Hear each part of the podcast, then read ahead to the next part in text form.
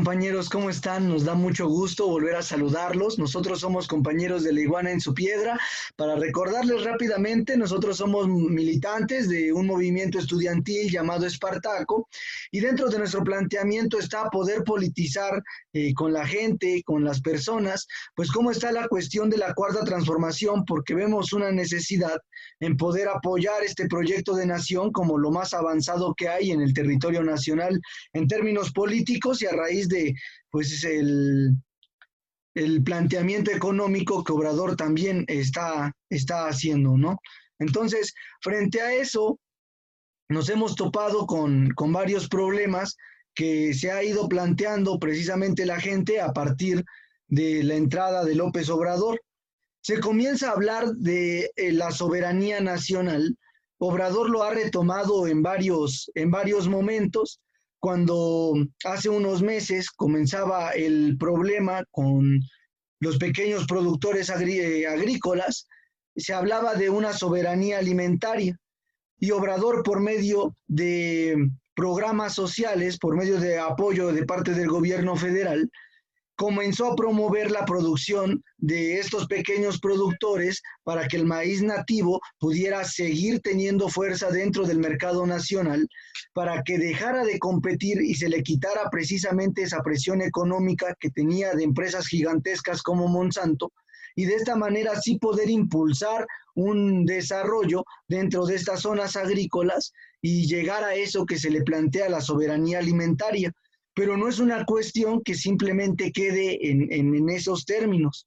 La soberanía eh, en realidad pues, eh, pues compete a términos económicos y políticos, donde México tendría la capacidad de tomar sus propias decisiones y que no estuvieran eh, pues influidas, que no tuvieran la presión ni económica ni política del extranjero o de pues capitalistas nacionales que estuvieran precisamente involucrados en la toma de decisiones políticas a nivel nacional. Eh, es importante iniciar con esto, compañera Brenda, porque apenas hace unos cuantos días los legisladores de Morena plantean dentro de su calendario de actividades retomar una discusión que se había postergado ya hace meses frente a la nacionalización del litio. Es importante plantear esta cuestión, pues no podemos olvidar que en 2019 eh, se encuentra una de las reservas, de hecho la reserva más grande del mundo en litio eh, en su estado de roca eh, dentro del país. Entonces, se está planteando la cuestión de nacionalizarlo. esta cuestión de poder nacionalizar el litio puede partir de dos maneras distintas que pueda ser una paraestatal, eh, la cual pueda estar trabajando con el litio y sirva precisamente lo que genere la producción para México, para el Estado, para la nación, o que un capitalista nacional pueda comprar esa reserva de litio y trabajarla, pero respondería pues a los intereses de un capitalista, solo que ahora nacional. Entonces, frente a este planteamiento, Obrador decía en una de las mañaneras que era importante retomar el artículo 27 constitucional respecto a que, eh, bueno, él plantea que suelo y subsuelo que se encuentre dentro del territorio pertenece y debe de responder a los intereses de la nación. Entonces, el orador eh, dice que no se tendría por qué nacionalizar algo que de sí, por derecho, por ley, pues debe de responder a la nación. Frente a esto, pues está toda una problemática económica que no solo compete al país, compete a un país imperialista como Estados Unidos, compete a un país que está desarrollando su producción de una manera muy acelerada como lo es China, y que bueno, eso se ha venido a concretizar en esta reserva de litio que pues que resulta muy muy importante en términos económicos, ya no solo nacionales, sino en una cuestión pues, este, pues mundial, porque los países están interesados en, en, este, en, esta, en esta reserva, en este yacimiento. ¿Cómo ves, Brenda, este, este suceso? Pues, como bien menciona Carlos, en México se tiene la reserva más grande de litio del mundo en Roca. pero es importante entender qué es el litio y por qué se considera un mineral estratégico para la producción. El litio pues es un mineral que se utiliza principalmente en la producción de baterías. Sirve para poder almacenar la energía en baterías y por eso se usa pues para la tecnología como computadoras, teléfonos y actualmente está siendo utilizado para la producción de automóviles eléctricos y automóviles híbridos. Es por eso que internacionalmente ha crecido el interés por este mineral. Tan es así que países imperialistas, principalmente Estados Unidos, pues se ha metido a otros países a poder quedarse con ese mineral. ¿A qué nos referimos? Pues al caso del golpe de Estado en Bolivia. Se sabe que antes del descubrimiento de este yacimiento en México, Bolivia tenía la mayor reserva de litio del mundo y bueno, la decisión que tomó el presidente Evo Morales fue precisamente la de nacionalizar este mineral. Por supuesto, esto no le sirve, no corresponde con los intereses de Estados Unidos, porque no se podía quedar con ese mineral y es necesario para el desarrollo de su producción. Y bueno, lo que hicieron pues fue un golpe de Estado a Evo Morales para poderse quedar con este mineral. Actualmente en México se estima que son 243 millones de toneladas de mineral lo que existe en Sonora. Y es pues por eso fundamental poder comprender esta propuesta de la nacionalización del litio. Como menciona Carlos, hay dos estrategias. La primera es crear una empresa paraestatal y la segunda, pues, nacionalizarlo a través de empresas privadas. Lo fundamental, lo importante es que este mineral esté al servicio de la nación, que si se va a explotar sea para beneficio de los mexicanos. Debemos saber y recordar también que la industria minera en México, desde tiempos pues muy antiguos, tiene muchísimos beneficios. La, pues la minería en México no paga impuestos. A la industria minera se le concesionan miles de millones de hectáreas, casi regaladas, y además se le da un uso prioritario del recurso del agua. Entonces, así está en México actualmente. La industria minera solo contribuye 1% a los impuestos totales del país, cuando los ingresos que sacan son multimillonarios. Es por eso tan importante que el litio pueda ser parte de la nación y que se desarrolle para la nación. Pero bueno, hay que seguir pues analizando esta cuestión de qué pasaría si se nacionaliza el litio. ¿Cómo responderían otros países, Carlos, principalmente Estados Unidos? Sí, bueno, la, la cuestión frente a esa competencia que hay, que ya menciona Brenda, parte de una cuestión del desarrollo de la propia industria, donde se está buscando ya no solo pues responder eh, a las necesidades energéticas por medio del petróleo, el petróleo ha sido un recurso energético que ha económicamente ha causado muchas implicaciones dentro de otros países, lo cual ha tenido repercusiones, eh, por ejemplo, a los golpeteos que Estados Unidos ha dado frente a Venezuela, que los mismos golpeteos que ha dado Estados Unidos frente a México, ¿no? Porque es importante, pues, ser dueño o ser eh, sí, ser dueño de esas reservas que van a hacer que tu producción siga funcionando. Entonces, él tiene que ser dueño para también abaratar los precios de la propia producción y pues así disminuir el, el precio de lo que le cuesta producir y poder aumentar sus ganancias. Frente al litio es una cuestión similar, solo que el litio no va a venir a sustituir al petróleo.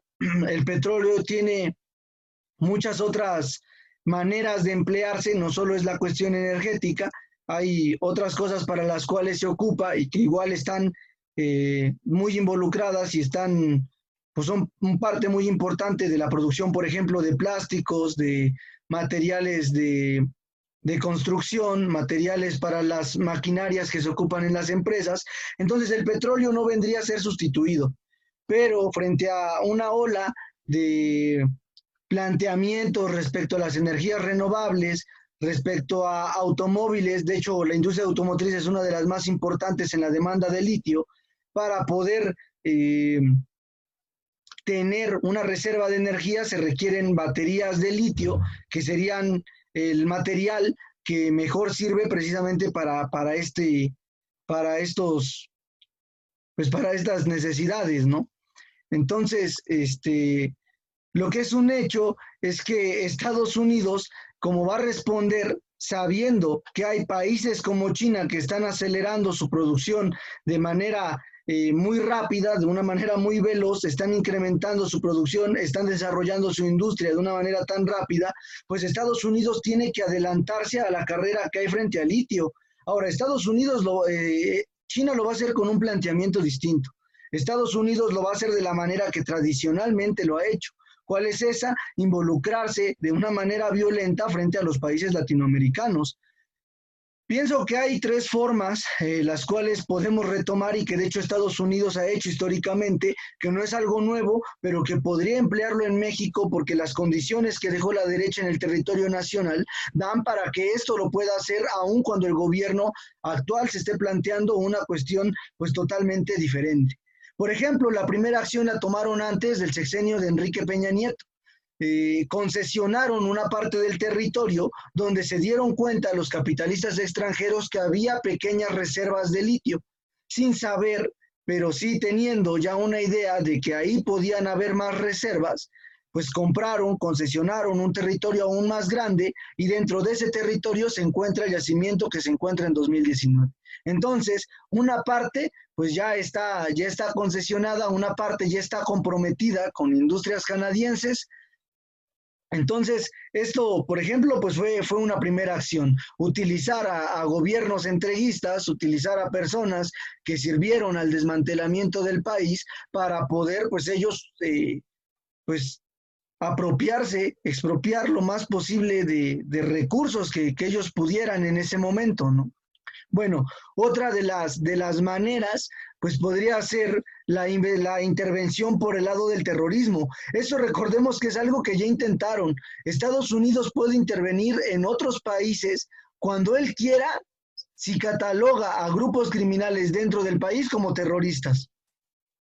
Es un hecho que hay problemas eh, de violencia dentro del territorio nacional pero bueno, Estados Unidos se agarra de estos problemas para poder llamar a los grupos de narcotráfico que existen dentro del país como terroristas y de esta manera querer involucrar. Ahí Obrador da un parón que es eh, importante porque comienza a plantear una cuestión distinta a lo que se habían hecho en los gobiernos entreguistas y dice, cooperación sí, intervencionismo no. Entonces está defendiendo precisamente el territorio nacional y está planteando que los problemas que se tengan a nivel nacional se tienen que resolver a nivel nacional como nación, como una pues como un país que se está planteando una soberanía, pero eso es algo que ya intentó hacer Estados Unidos en el país. Lo de la familia, lo de la familia Levarón, por ejemplo, que es un este, pues un asesinato que se hizo por estas zonas donde se comienza la extracción de litio, no es una coincidencia. Y no es una coincidencia porque Estados Unidos ha utilizado desde la CIA un mecanismo que llaman Daesh, que ha servido en el Medio Oriente, por ejemplo, para aliarse con grupos de, de criminales, grupos eh, de lo más avanzado que hay de crimen organizado dentro de los países para poder hacer un contrato con ellos y que esos grupos criminales dentro del país saboteen la extracción del mineral que le importa a Estados Unidos. Eh, y después, pues ellos, a modo de guachicoleo, si lo podemos llamar así, hagan esa extracción y ellos manden ese recurso a Estados Unidos. Eso pasó en Medio Oriente nombraron a los grupos criminales, primero como terroristas y empezó a involucrarse Estados Unidos en los países de Medio Oriente. Después se alió con estos grupos de criminales para que ellos pudieran eh, guachicolear las zonas donde se extraía el petróleo y así poder, pues, tener la propiedad, digamos, de tener la capacidad de robar el petróleo, solo que sin estar involucrados directamente. Entonces, esto de la familia Levarón tampoco es una coincidencia, es parte de una jugada o son parte precisamente de piezas que Estados Unidos pues va armando y que son estrategias que ya ha ocupado y que lo ha hecho históricamente. Ahora, hay una que tiene una implicación política importante y se habla precisamente de que si Obrador sigue metiéndose de esta manera con capitalistas o con capitales tan grandes, eh, no solo a nivel nacional, sino en el extranjero, se tiene una posibilidad de un golpe de Estado, porque se está atentando contra pues las ganancias de grandes capitalistas y ellos pues tienen que responder de alguna manera. ¿Cómo ves, Brenda? Así es, estas posibilidades de utilizar al terrorismo, a los grupos delictivos e incluso de poder dar un golpe de Estado no están alejadas de la realidad.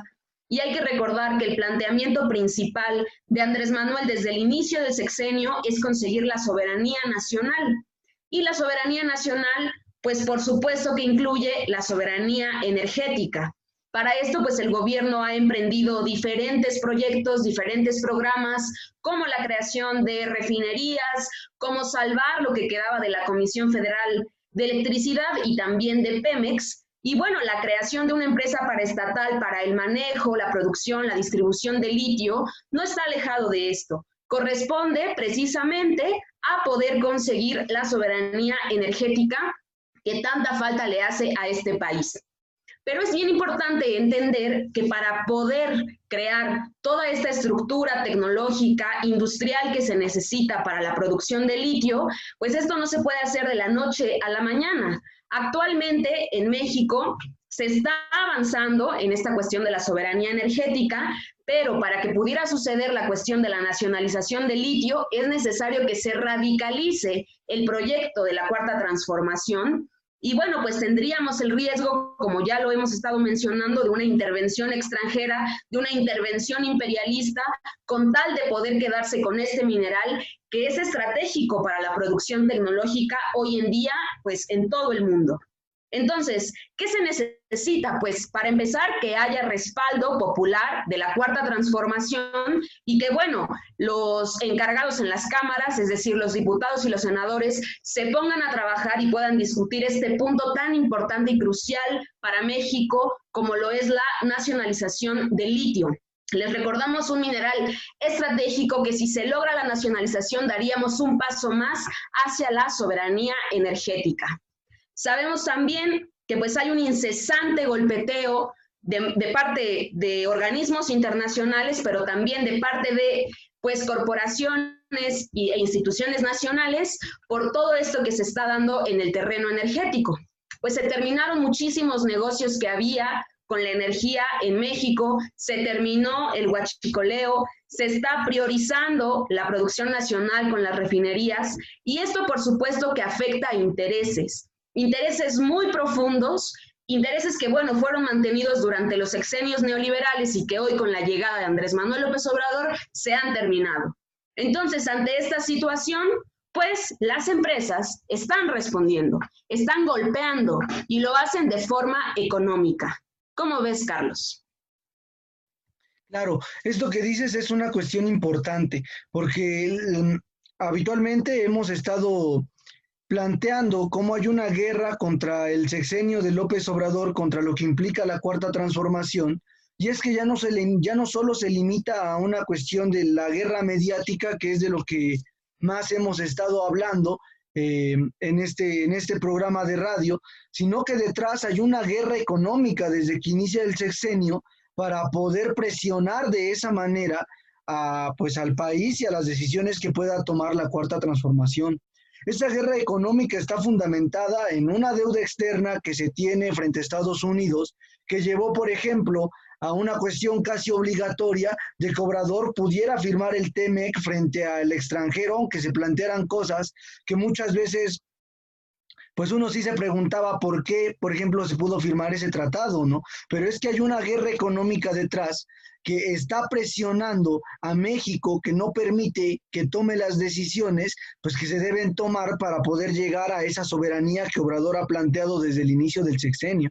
Detrás de todo eso, detrás de todo el planteamiento de Obrador, pues se encuentran eh, grupos de capitalistas, de los grandes capitales extranjeros, involucrados precisamente para no permitir que el planteamiento de Obrador para ellos seguir teniendo el control de pues una cuestión económica dentro del territorio nacional, de que los recursos eh, energéticos, por ejemplo, sigan sin cobrar, sigan condonando impuestos para que las industrias extranjeras eh, y los grandes capitales pues sigan viéndose favorecidos por esta corrupción, ¿no?